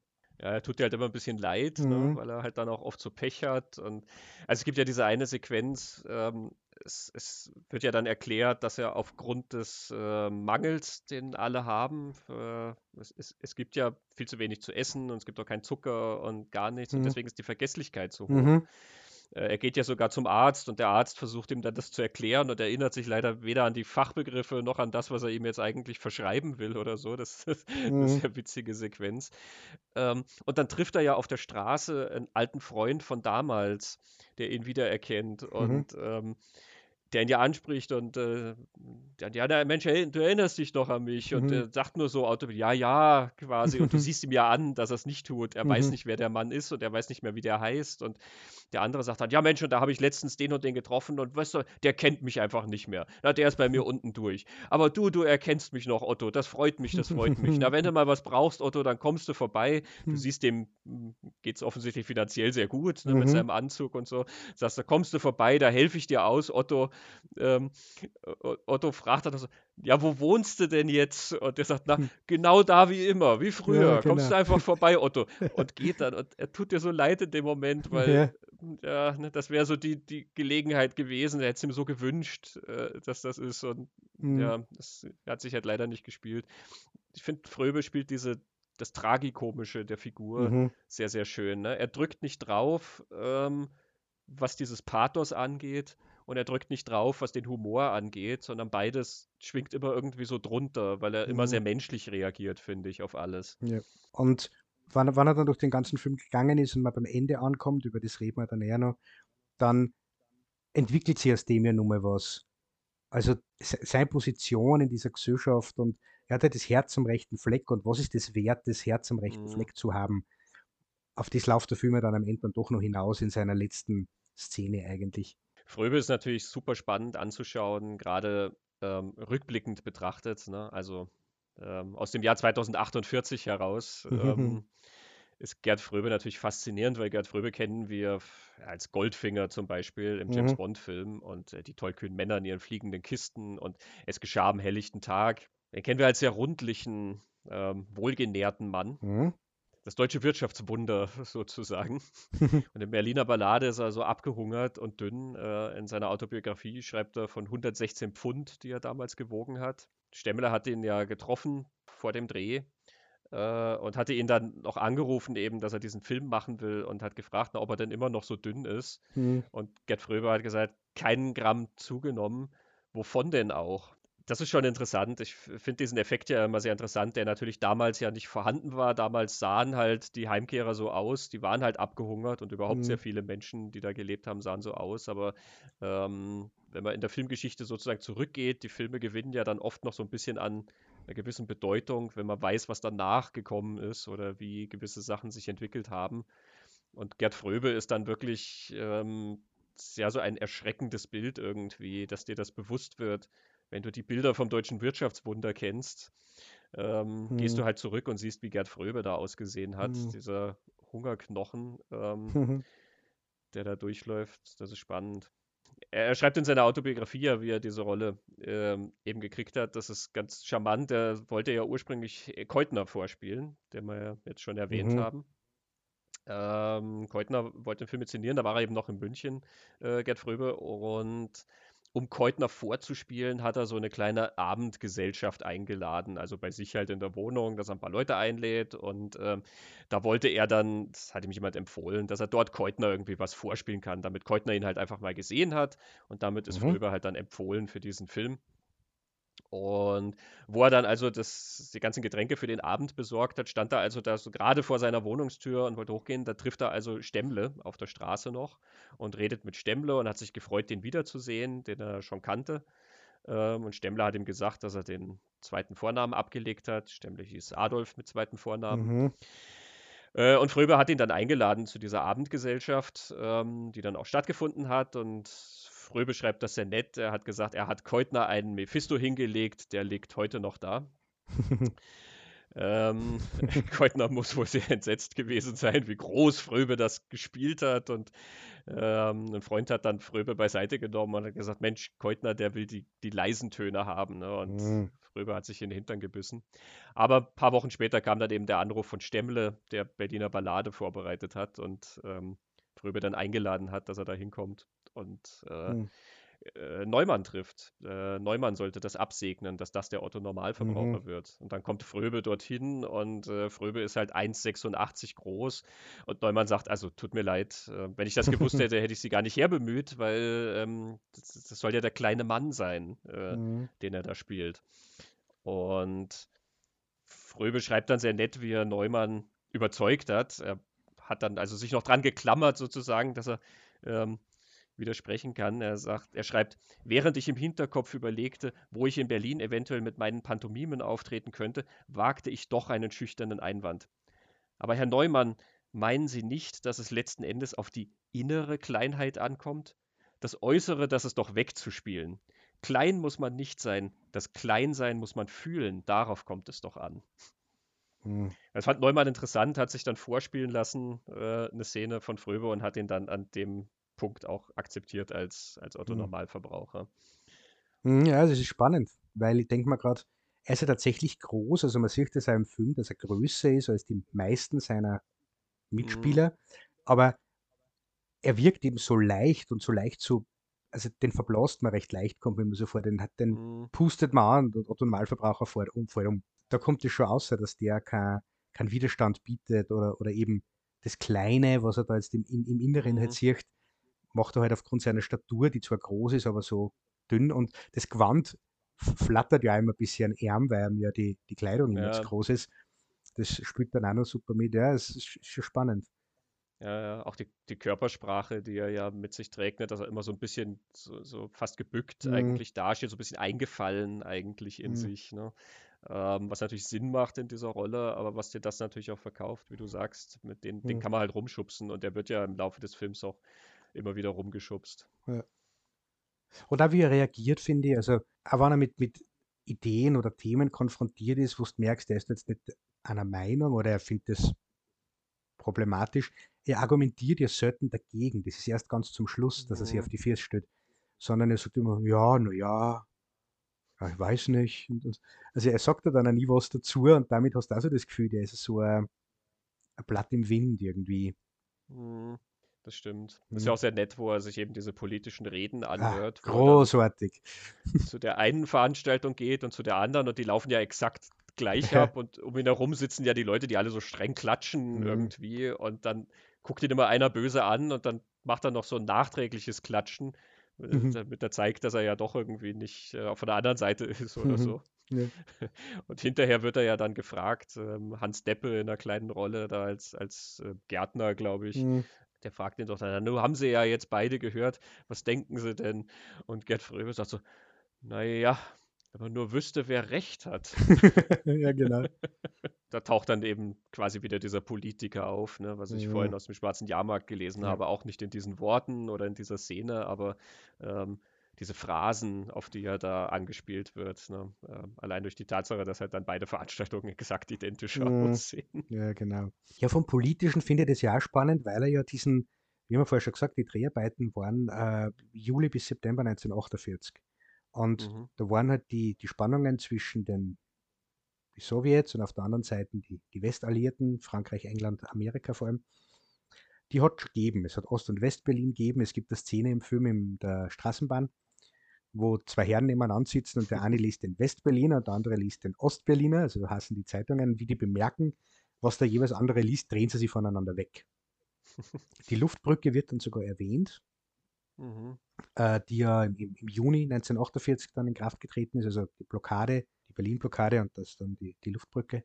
Aber ich finde spannend, dass er, dass Neumann die, die Politiker, über die macht er sich eher lustig. In diese Reden, oder auch in dieser mhm. Konferenz, also die Konferenz ist ja, ja brillant, bitte, wo die den, ja. den großen Globus anzünden. ähm, und das, das Coole an der Konferenz ist, da treffen sich ja die Vertreter von, sind verschiedene Länder, oder? Es sollen verschiedene Länder sein. Ja. ja.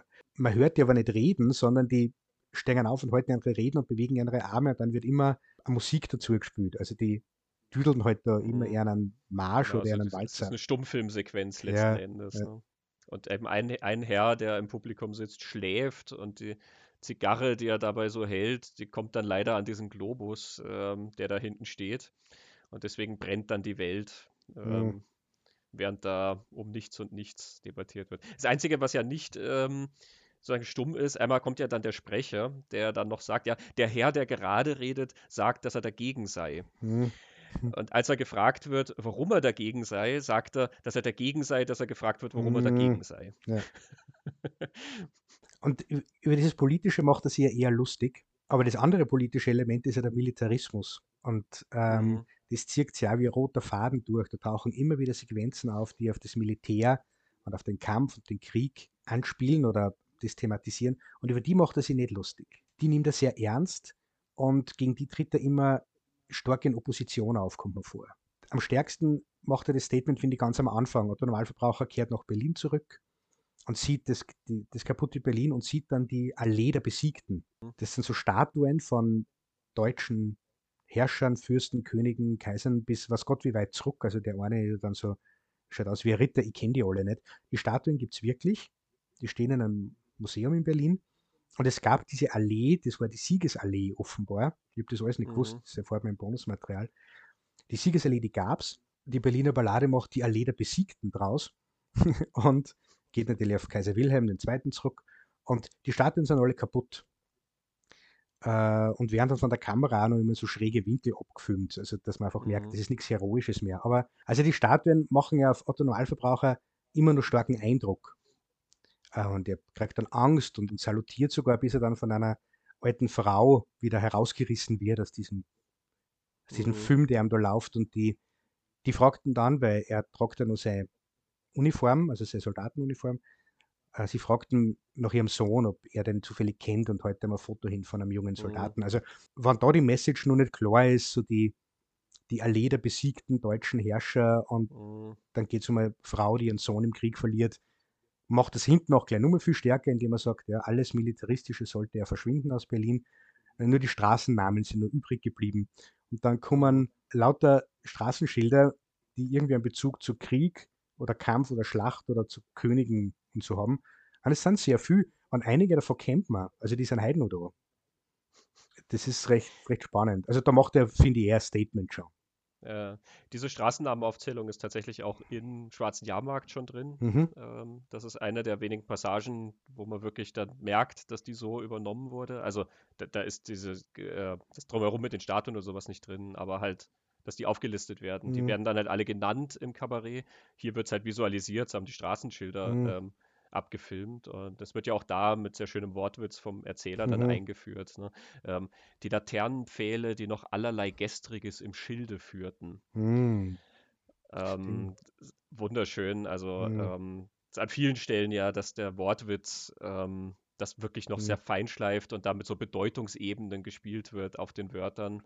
Äh, in dem Fall, sie führen allerlei mhm. Gestriges mhm. im Schilde. Auch das wird ja deutlich natürlich damit, ne? es ist Gestriges. Also nicht, weil es mhm. frühere ähm, Leute oder, oder ähm, Ereignisse waren oder so, sondern ja auch in dem Sinne, dass es ähm, eigentlich überholt sein müsste. Mhm. Dass es eben eigentlich erledigt sein müsste, aber es ist eben noch da und es ist spürbar.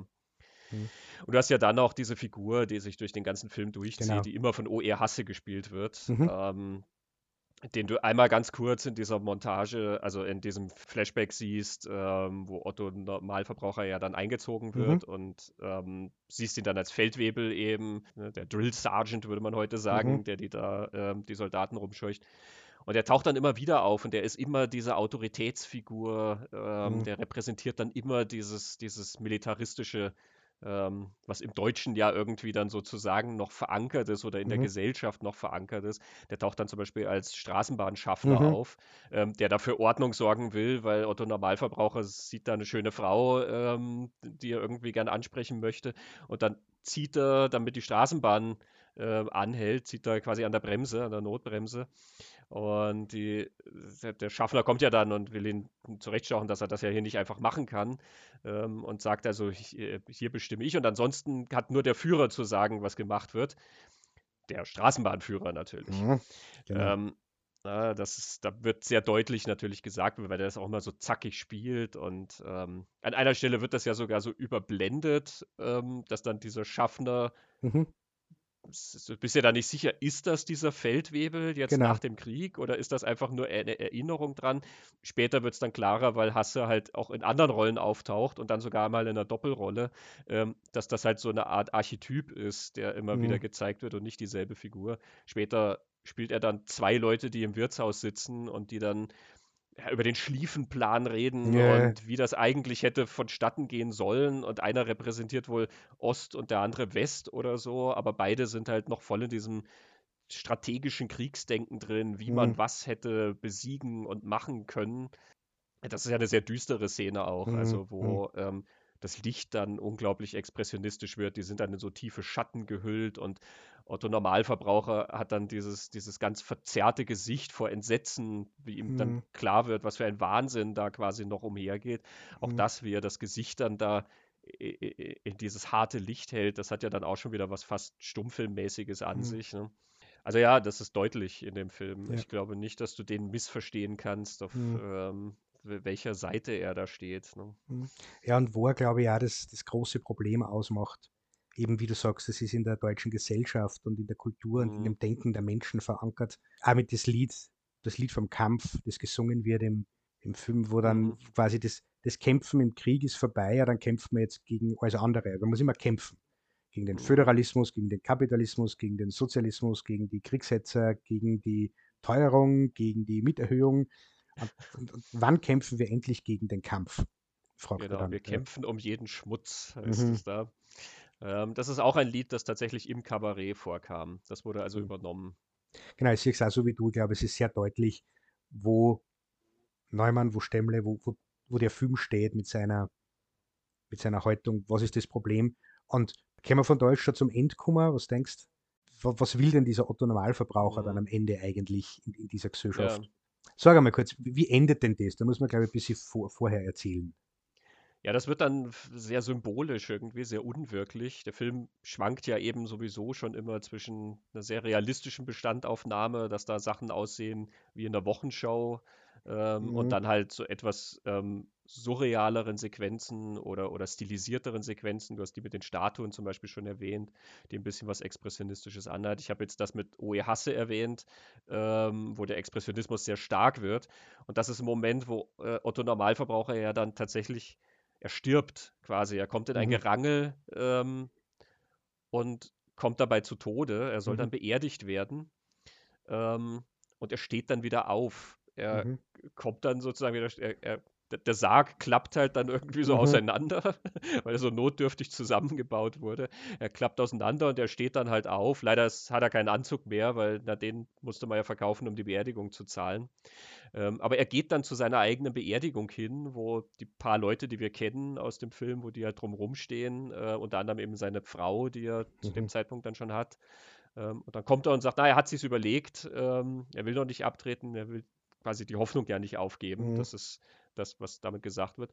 Und was stattdessen beerdigt werden soll, das ist die Angst, das ist der Hass, das ist die Gleichgültigkeit, der Egoismus zum Beispiel. Er lädt dann die umstehenden Personen ein, dass sie alle symbolisch eben äh, ein, ein bisschen Erde in dieses Grab werfen, Mhm. um äh, diese ganzen schlechten Eigenschaften ähm, zu beerdigen. Und eben der Hass, das ist dann auch wieder, da steht OE Hasse, das ist, es soll wohl der Friedhofsdiener irgendwie sein, aber er steht da in der Generalsgarde-Uniform Mhm. irgendwie, ähm, der sich dann weigert, das zu machen.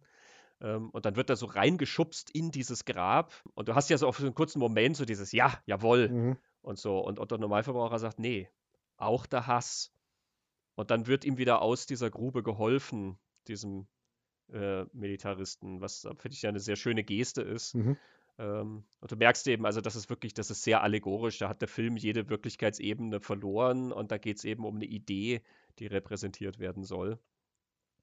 Ähm, und eine sehr deutliche Idee Mhm. natürlich. Gerade eben, finde ich, verstärkt durch das, dass sie ihm dann noch aus dieser Grube wieder helfen, diesem Ja. Mann, der den Hass repräsentiert, weil das ist ja was, was man immer wieder sieht, ähm, sozusagen. Das, das Verhaltensprinzip ist ja immer das, sobald sich einer so verhält, habe ich die Rechtfertigung, mich auch so zu Mhm. verhalten. Und deswegen, äh, wenn der hassvoll ist, dann kann ich mich hassvoll gegenüber dem äh, verhalten, weil der muss dann ausgestoßen und ausgegrenzt und ich weiß nicht was werden. Das ist ein Phänomen, was ähm, Das ist leider nicht aufs Jahr 1948 beschränkt, sondern das ist eins, mit dem wir uns heute auch sehr, sehr groß herumplagen müssen und ähm, wo gerade diese Geste halt dann eigentlich fehlt. Ne? Mhm. Ähm, diese versöhnliche Geste oder die, dass man sagt, vielleicht kann man der sozusagen der Größere sein, also ne, der Klügere ähm, und nicht darauf eingehen und nicht den Hass mit Hass begegnen.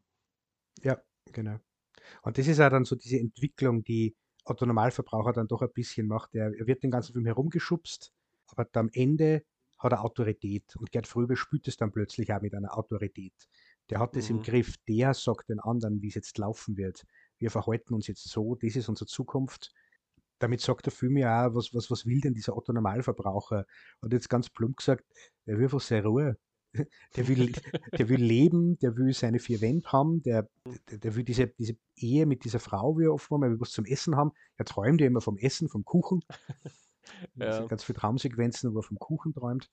Ähm, und er will wahrscheinlich seine Arbeit, aber er will vor allem seine Ruhe von diesem ganzen äh, Geplänkel und diesem ganzen Affentheater eigentlich. Und dann kommt ja, eben dieser Satz, es, es, kehrt jetzt die Vernunft ein in Deutschland, dann 1949. Mhm. Genau, und da, deswegen befinden wir uns auf dem Weg in diese schöne Utopie aus dem Jahr 2048.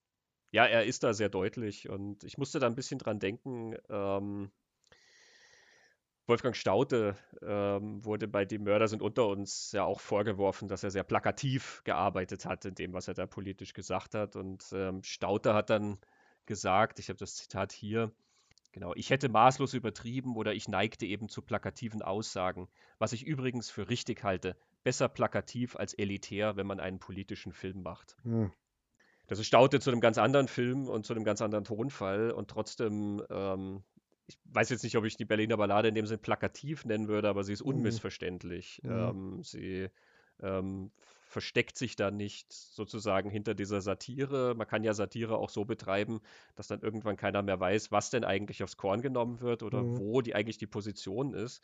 Ähm, wir kennen ja auch so Satiren und Persiflagen, die dann irgendwo deren Position wahrscheinlich einfach die ist, dass das alles lustig ist oder dass, dass ich mich auf so einer sicheren Seite befinde, mhm. dass ich mich über alles irgendwie erheben kann. Und das macht er eben hier nicht. Neumann und Stemmle machen das hier nicht, sondern sie sind sehr, sehr klar in ihrer Position. Das finde ich spannend. Ja. Und ich glaube, dass diese ganzen verschiedenen Elemente, über die wir jetzt auch gesprochen haben, dazu führen, dass die Berliner Ballade heute noch total frisch wirkt und total mhm. modern. Also da gehört eben dazu, dass er von dem Punkt, auf den er dann hinausläuft, eigentlich so was sehr Menschliches erzählt, wo, wo man halt zu jeder Zeit irgendwie andocken kann. Wie wollen wir denn miteinander leben und miteinander umgehen und was wollen wir nicht in einer Gesellschaft? Und mhm. nicht einfach nur, ja, die Nazis waren böse. Man waren, mhm. waren sie eh, aber die arbeiten dann noch was anderes aus. Diese ganzen mhm. filmischen Elemente, diese, die Metaebene, das zur Schaustellen, dass das ein Film ist, dieses permanenter Reflektieren, okay, das ist ein Film, das ist, das ist künstlich, dann aber schon wieder sehr emotionale, ergreifende, ehrliche Momente. Das macht ihn, finde ich, auch sehr modern. Und dass der Humor so sehr, ich habe so das Gefühl, dass, dass, dass die Berliner, ja, die neigen ja dann nicht zum Pathos in ihrem Humor, sondern die sind mhm. da immer sehr distanziert und gelassen und, und irgendwie sehr unbeeindruckt von, von Dingen. So funktioniert der Humor auch ein bisschen. Also er, er hat ein bisschen was Pragmatisches an sich. Ne? Ähm, also wenn zum Beispiel zu den Lebensmittelmarken ja dann kommentiert mhm. wird. Ähm, man kriegte nicht sehr viel dafür und das, was man dafür kriegte, kriegte man oft nicht. Mhm. Das, das, ist schon sehr clever, natürlich einfach auf der sprachlichen Ebene, aber auch in diesem, diesem Schulterzucken irgendwie. Ne? Ja, so war das halt damals. Ja. Es ist das, was, was glaube ich, Regina Stürikor schreibt über, über Neumann und über diesen Humor, diesen Berliner Humor, dass die gleichzeitig Betroffene und Zuschauer waren, mhm. wenn sie sich ihr eigenes Leben da so angeschaut haben. Und das, glaube ich, das Berliner Publikum ab einem gewissen Punkt auch nicht mehr auf so politische Phrasen zum Beispiel oder auf so große Versprechungen hereinfällt, sondern da mhm. viel, viel abgeklärter ist. Ich glaube, das sind alles so Dinge, wo man heute leichter andockt und wo der Film dann, obwohl er so stark im Jahr 1948 verankert ist mit dem, was er da sagt, man dann doch sich viel leichter andocken kann heutzutage immer noch. er ist ja da auch unglaublich vielfältig. Ne? Also eben nicht nur stilistisch, was wir gesagt haben, sondern auch der Humor ist ja so mhm. vielfältig. Mhm. Also ähm, du hast eben den Wortwitz, du hast diese Ebene drin, du hast diesen menschlichen Humor, der so dieser nachvollziehbare, zwischenmenschliche äh, Humor ist. Du hast dieses politisch-satirische da drin, was so was bissig ist. Ne? Und du hast halt dieses etwas ähm, ja, der jüdische Humor hat ja sowas sehr viel, ne, dass man übers eigene Unglück sozusagen mhm. so ein bisschen die, die Witze machen kann. Ähm, er hat visuelle Gags drin und szenische Gags. Ne? Also die, die Leute, die auf der Straßenbahn dann oben am Dach sitzen uh, und mitfahren, weil so schaut halt Berlin aus. Oder du hast vorhin diese Szene erwähnt, wo die dann alle in Unterwäsche im Lokal sitzen oder so, weil man ja in Berlin dauernd überfallen wird. und man ist sich ja nicht ganz sicher, sind die alle überfallen worden oder gehen die einfach schon in Unterwäsche aus, ähm, weil es sich eh nicht lohnt, ähm, weil die Klamotten ja geklaut werden werden würden. Du hast solche Witze dann drin. Ähm, das, das, ist eine sehr, sehr reichhaltige Mischung. Also das, das funktioniert auf sehr, sehr vielen Ebenen. Das finde ich faszinierend. Stimmt. Es ist einfach ein sehr frischer Film. Ich habe jetzt, glaube ich, das mhm. dritte Mal gesehen und man findet da immer wieder was. Beim ersten Mal schauen fliegt er recht leichtfüßig über, über, über den Bildschirm, man lacht halt mit, die ganzen Pointen, die so aufgesetzt sind und, und man kann da gut mitgehen und dauert ja nicht einmal 90 Minuten sehr leichtfüßige Unterhaltung. So, dann schaust du nochmal an, dann kommst du drauf, ah, das habe ich gar nicht bemerkt und ah, da ist wieder was nicht bemerkt, weil auch recht viel passiert, also ganz viel Humor auch passiert, ohne dass er sich aufdrängt. Äh, es gibt mhm. ja viele so amerikanische Komödien, die ja überall den Humor rausmelken. Wir haben Adam McKay besprochen. Mhm. Das ist manchmal ein bisschen anstrengend, wenn du merkst, äh, man überall nur irgendwo ein Witz.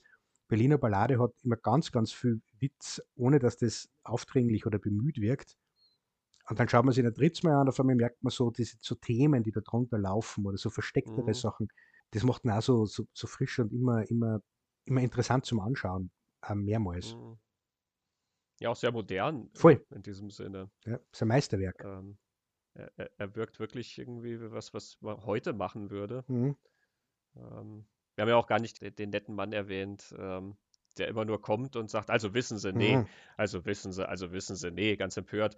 Und dann sagt der Sprecher, ja, dieser Mann hat mit dem Film gar nichts zu tun. Ja, genau. Aber er ist zum Schluss beim Grab. Ja, ja, das stimmt, da steht er dann. Also so ein bisschen was hat er zu tun, ne? Ähm, äh, weil er signalisiert ja dann auch etwas, was beerdigt wird. Mhm. Aber das ist so eine Art von Witz, die würde man erst viel, viel später erwarten. Die würde man dann irgendwo mhm. so ab den 70ern erwarten, ne? wo so Leute wie Mel Brooks so Kinokonventionen aufs Korn nehmen oder aus den 80ern, wo Zucker Abrams Zucker sowas irgendwie so brechen. Ähm, natürlich gab es das mhm. alles schon vorher. Die Marx Brothers haben ja auch ähm, so eine Anarchie sozusagen dann auf die Leinwand gebracht, die unglaublich modern wirkt. Aber ähm, es überrascht halt dann immer, dass man sowas sieht. Mhm. Und Gerade das also Wissen Sie, nee, ist ja dann auch so zum geflügelten Wort geworden und es gibt einen wunderschönen Song von Bully Bulan, mhm. der das dann auch tatsächlich zu einem Lied verbraten hat. Also wissen Sie, nee, also wissen Sie, also wissen Sie, nee. Hm. Ja, ich muss da immer an so, eigentlich auch so fast den österreichischen Typus denken, so die Leute, die immer halt jammern und sudern und die eh alles schlecht oder alles steppert finden, ohne eine Meinung irgendwas zu haben, ohne informiert zu mhm. Sondern sie einfach nur darüber retten mit so, das ist alles doof. Also wisst ihr ja. nicht, das ist alles Blödsinn, das ist alles Blödsinn. Hm, das stimmt, ja. Auch ein Archetyp natürlich. Ja, ne? genau. Ähm, genannt wird er immer der Resoneur, äh, der da drin ist, ne? aber es ist ja eigentlich ja so Pessimist. Ne? Das ist ja dann auch das, was beerdigt wird, da, der Pessimismus. Ja, genau. Oder der Missmut, oder? Der Miss stimmt, das ja. ist der, der Missmut, Missmut, genau. Und der, freit, der, der freut sich aber auch endlich, dass er das beerdigen darf. Der wirkt total befreit. Also wissen Sie, ja. Genau, Werner Ölschläger spielt den, der auch tatsächlich im Kabarett schon mitgespielt hat. Aber ja, wenn wir schon vom geflügelten Wort reden, wir haben gesagt, Otto Normalverbraucher ist zum geflügelten Wort geworden und dieses also wissen Sie, nee, das ging dann eine ganze Zeit lang rum. Äh, vielleicht reden wir noch darüber, wie der Film denn angekommen ist ja. oder was, was geblieben ist vom Film. Und auch da, Gerd Fröbe schreibt das ganz interessant ähm, in seiner Autobiografie. Ich habe vorhin übrigens nicht gesagt, die Autobiografie von Gerd Fröbe heißt Auf ein neues, sagte er, und dabei fiel ihm das Alte ein. Das ist natürlich nicht ganz zufällig ein Zitat aus der Berliner Ballade. Mhm. Und er schreibt also dann eben von der Premiere, die sehr, sehr gut lief ähm, und dass so viel Werbung für den Film gemacht wurde, dass er also, ja, am Silvesterabend stand ich am Kurfürstendamm vor Marmorhaus, 15 Meter hoch und aus Pappe. Viermal ist meine Mutter mit meiner Schwester Hanni an diesem Pappkameraden vorbeigegangen. Sie konnte es gar nicht fassen, dass ihr Sohn so berühmt war. Sie erlag damit einem Irrtum, dem viele beim Film verfallen, wenn sie übertriebene Reklame mit echter Berühmtheit verwechselten. Ich lernte beides bereits bei diesem Film zu unterscheiden. Eine bittere Lehre. Die Kritiker jubelten lauthals. Hätten sich ihre Meinung an der Kasse niedergeschlagen, wäre der Film ein Renner erster Ordnung geworden. Doch die Ballade wurde eine Elegie jedenfalls an der Kasse. Trotz Auszeichnungen und Preisen wurde er nur das, was die Filmbranche begütigend einen Achtungserfolg nennt. In der Schweiz musste er sogar umgetitelt werden. Weil eine Nebenhandlung mit der großartigen Tatjana Seis in einer Ehevermittlung spielt, hieß er bei den Eidgenossen Liebeszentrale Amor. ja, das war dem Film dann leider doch nicht beschieden, dass er auch Kasse gemacht hat. Hm. Naja, und dann auch noch so lange nicht verfügbar. Also, ja. genau vielleicht hängt es zusammen. Wollte ja eh keiner sehen, braucht man nicht auflegen. Aber ich weiß nicht. Ja, genau. Hm. Ähm, das ist ein Schicksal, was einige dieser Filme getroffen hat. Die Mörder sind unter uns, ist dann auch erst tatsächlich weit später in die deutschen Kinos so regulär gekommen, sozusagen, und ähm, war dann natürlich auch kein Erfolg mehr. Was ein bisschen auch damit zu tun hat, vielleicht erstens mal, die Leute waren es natürlich überdrüssig. Also ich verstehe das ja durchaus, wenn du gerade diese Jahre Krieg durchgemacht mhm. hast und halt ähm, vor dieser Situation stehst, dass es dich nicht unbedingt ins Kino drängt, um das halt gleich wieder zu sehen. Ne? Mhm. Wie es halt eben ja. bei Film ohne Titel heißt. Die Leute brauchen Entspannung, sie wollen ein bisschen vergnügt sein. Und natürlich Vergnügen bietet die Berliner Ballade, die Mörder unter uns bietet keine Vergnügung. ähm, aber sie ist halt thematisch dann trotzdem so nah an deiner Wirklichkeit dran. Ne? Und darauf weisen sie ja auch im Bonusmaterial hin, dass manche Sachen von der Berliner Ballade ja dann tatsächlich schon eigentlich wieder überholt waren. Das war so eine zeitnahe Bestandaufnahme, hm. dass manches dann schon wieder sozusagen über den Berg war. Ne? Also die Lebensmittelmarken zum Beispiel, dass du so wenig drauf kriegtest. Da erinnerst du dich natürlich noch dran, aber eigentlich ist es schön, dass das gerade nicht mehr der Fall ist. Hm. Oder die, die Schlangen vor den Lebensmittelgeschäften, das wird da erwähnt. Das sieht man im Film, ja. dass die, die Leute alle anstellen. Aber dass das äh, inszenieren haben müssen, weil es 1948 nimmer regelmäßig so war.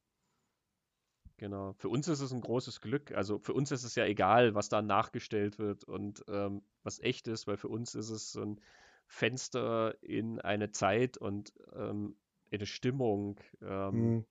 in, in, eine Umbruchsphase ja auch. Ne? Also das sind halt so Jahre, in denen ähm, sehr viel einfach noch nicht feststeht und die Bundesrepublik wird dann erst 1949 gegründet. Mhm. Ähm, das 1948 hm, die Währungsreform, die gab es und die wird ja im Film auch erwähnt. Ne? Aber das ist halt eine Phase, wo vieles einfach noch nicht klar ist. Wo geht's hin und was kommt da? Der Film gibt dir den netten Ausblick. Das Jahr mhm. 2048 wird sehr schön und vermutlich wird es nicht erst im Jahr 2047 so schön, mhm. sondern es kommt ja schon 49 die Vernunft. Mhm, genau. Ja, das ist auch meine, meine einzige Erklärung, dass vielleicht die Leute wirklich ganz was anderes sehen wollten und wirklich den kompletten Eskapismus, denn die Berliner Ballade bietet da ja aufgrund vom Humor ja eine Möglichkeit, mit dem irgendwie umzugehen, was du in dem Alltag ständig erlebst. Mhm. Aber trotzdem ist, wie du sagst, natürlich sehr, sehr nah. Und wenn dann halt diese Heimatfilme kommen, die, die da ja irgend, also das ist ja Disney, also das ist ja völlige Fantasie und schön und in Farbe dann auch noch und so und ja. alles gut und so. Mhm. Ja, wird wahrscheinlich so gewesen sein. Äh, auch dieses Restaurative, was natürlich dann die, die mhm. Heimatfilme hatten. Ne? Also ähm, die heile Welt, die dir ja gezeigt wird. Ne? Also mhm. du siehst nicht das Kaputte, sondern du siehst das Heile, du siehst das, was eigentlich schön ist an Deutschland. Die tollen Wälder und die grünen Wiesen und die schönen Berge und Liebesgeschichten zwischen ähm, guten, aufrechten Menschen ähm, und ne, gleichzeitig ja dann so eine gewisse Gesellschaftsordnung, die damit mhm. einhergeht, mhm. die ähm, halt dann in den Filmen ja auch immer bestärkt wird, gewisse Frauenbilder, die da äh, dann auftauchen und und und. Ähm, ich verstehe total, warum die Leute sich das anschauen wollten. Ne? Schwarzwaldmädel und Grün ist die Heide, ähm, die ja riesen Kassenschlager waren und dann natürlich das ähm, auf lange, lange Jahre umgekrempelt haben. Natürlich sind in den 50ern auch noch sehr interessante Filme ins deutsche Kino gekommen, die sich auch damit beschäftigt haben. Die Brücke von Bernhard Vicky mhm. zum Beispiel, ähm, der Ende der 50er rauskam, aber auch so Filme wie Die Halbstarken oder die 0815-Trilogie. Äh, ähm, also die ja schon natürlich andere Sachen verhandelt haben, aber ähm, der Heimatfilm hat das natürlich alles so ein bisschen überrollt gewissermaßen. Hm. Das liebe Mädel und der Förster mit der Wumme. ja, ja, und natürlich der böse Industrielle, der kommt und ähm, irgendwie den Wald platt machen will oder so. Was äh, natürlich irgendwie witzig ist, wenn du dir denkst, Deutschland ist da gerade so auf, auf dem Weg, eine Riesenindustrienation zu werden. Das Wirtschaftswunder, das bedeutet eine Phase, wo das kleine Deutschland, das kleine kaputte Deutschland halt wirklich zu einer Weltmacht in Industrie wird. Und in den Filmen kommt dann immer der böse Industrielle und gesagt wird dir, wie hübsch ist es da irgendwo im Wald zu, zu leben. Genau. ähm, aber ich glaube, mit diesem Phänomen müssen wir uns irgendwo anders mal auseinandersetzen. Ja, voll. Wenn wir doch nie aus dem Wald ausgezogen wären, wäre das alles nie passiert. Dann hätten wir alle ein nettes Schwarzwaldmädel an unserer Seite. Ja, genau. Ja, wobei ja die nette Frau, die Gerd Fröbe in ähm, Berliner Ballade kennenlernt, die ihm ein Stück Kuchen abgibt. Ähm, ein schö schöneres Anzeichen von Großherzigkeit kann man, glaube ich, da nicht mhm. erzählen. Ute Sielisch hieß die Schauspielerin. Eine sehr kurze Karriere hatte, aber tatsächlich ein paar Sachen mit Obi Fischer gespielt hat. Auch Theater hat sie gespielt. Ähm, ich finde die ja auch sehr entzückend, mhm. diese Frau. Also der, der, Ausblick auf Liebe in der Großstadt, der ja. von Berliner Ballade gegeben wird, ist ja auch sehr charmant. Hm. Ja, vielleicht nur bevor wir jetzt zum Schluss kommen. Äh, ich beim letzten Mal anschauen bei der Szene, wo Otto Normalverbraucher träumt ja von, vom Kuchen und träumt halt auch von ihr. Sie ist mhm. im Traum immer die, die ihm den Kuchen bringt. Und dann bei diesem Ball ist sie tatsächlich die, die beim, bei der Theke da den Kuchen verkauft. Und sie betrachten sie ja durch so ein, ein gläsernes äh, durch so eine gläserne Kuchenvitrine. Und mir mhm. hat das mhm. total an Romeo und Julia erinnert in der Bess Lerman-Verfilmung, wo sie Romeo und Julia das erste Mal treffen, weil die treffen, die schauen sie ja durch so ein Aquarium an. Da man denkt, ich glaube nicht, dass Bess Lerman die Berliner Ballade gesehen hat, aber vielleicht, weil es, es, es hat sowas, ja. Die beiden Star-Crossed Lovers, die sie da treffen. Das stimmt, ja. Nur ist, glaube ich, bei Lerman ist dann weniger Kuchen im Spiel. Äh, mehr, mehr Geballere. Genau, die Berliner Ballade, ein wunderbarer Film aus der deutschen Nachkriegszeit und mhm. wie schon gesagt, es ist generell eine Phase im deutschen Filmschaffen, ähm, der man sich eingehend widmen kann. Wir haben übrigens auch einmal aufs äh, Nachkriegskino geblickt, das mhm. ist schon eine Zeit lang her, Folge 17. Da haben wir uns von Peter Lorre seine erste und einzige Regiearbeit Der Verlorene angeschaut, ähm, aus den frühen 50ern. Das ist also auch ein Film, der schon wirklich ganz am Ende dieser Phase stand ähm, aber der auch diese Themen aufgreift und ganz stark und eindringlich ähm, da so eine Aufarbeitung vornimmt. Mhm. Ähm, wer also mag, Episode 17 mal andocken und ich glaube, wir werden uns sicherlich auch noch mal dem einen oder anderen Film äh, dieser Phase widmen. Ich finde Film ohne Titel ja zum Beispiel einen sehr, sehr spannenden Film.